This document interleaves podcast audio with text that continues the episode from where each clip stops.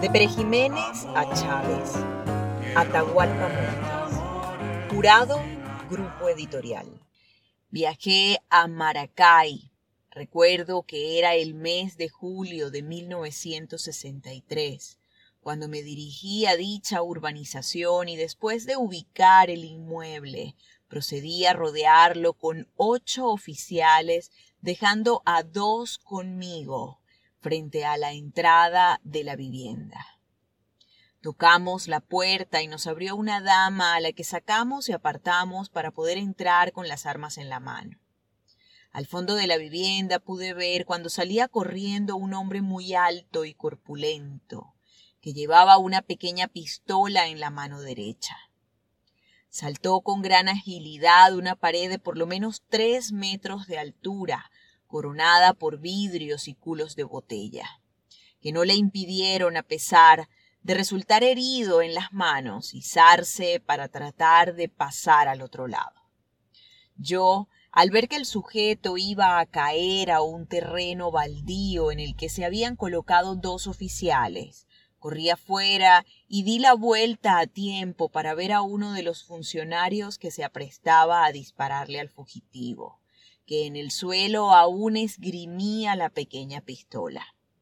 Le grité al oficial que no lo matara, y en plena carrera, cuando el fugitivo estaba a medio levantar, lo golpeé en el torso con la culata de mi subametralladora.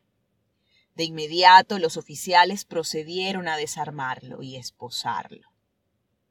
Por cierto que el golpe le produjo al prisionero que resultó ser Manuel Azuaje Ortega, una especie de hernia en el abdomen, por lo que procedí a fajarlo con mi corbata.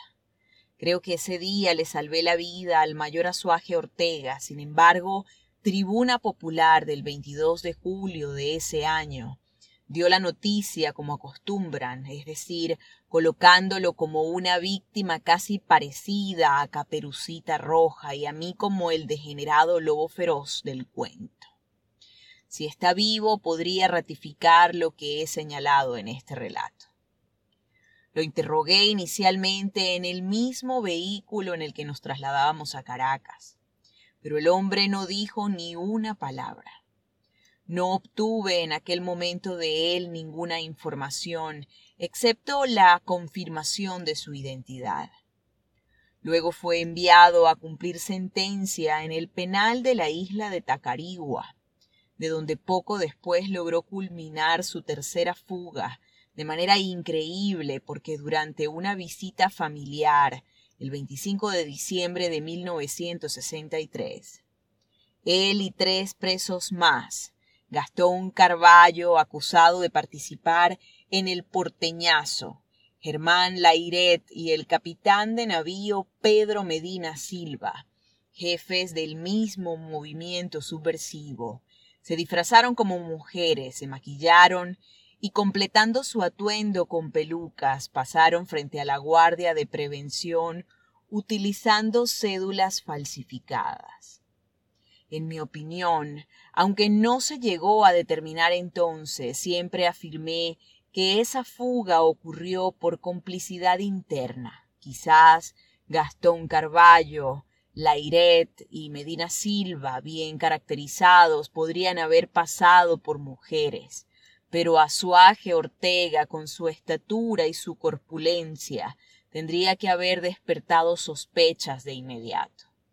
Sin embargo, él y sus cómplices embarcaron tranquilamente en la chalana que los llevó a tierra firme y desaparecieron sin dejar rastro. Ese fue un duro golpe para el gobierno y sobre todo para la Guardia Nacional encargada de la seguridad del penal de Tacarigua.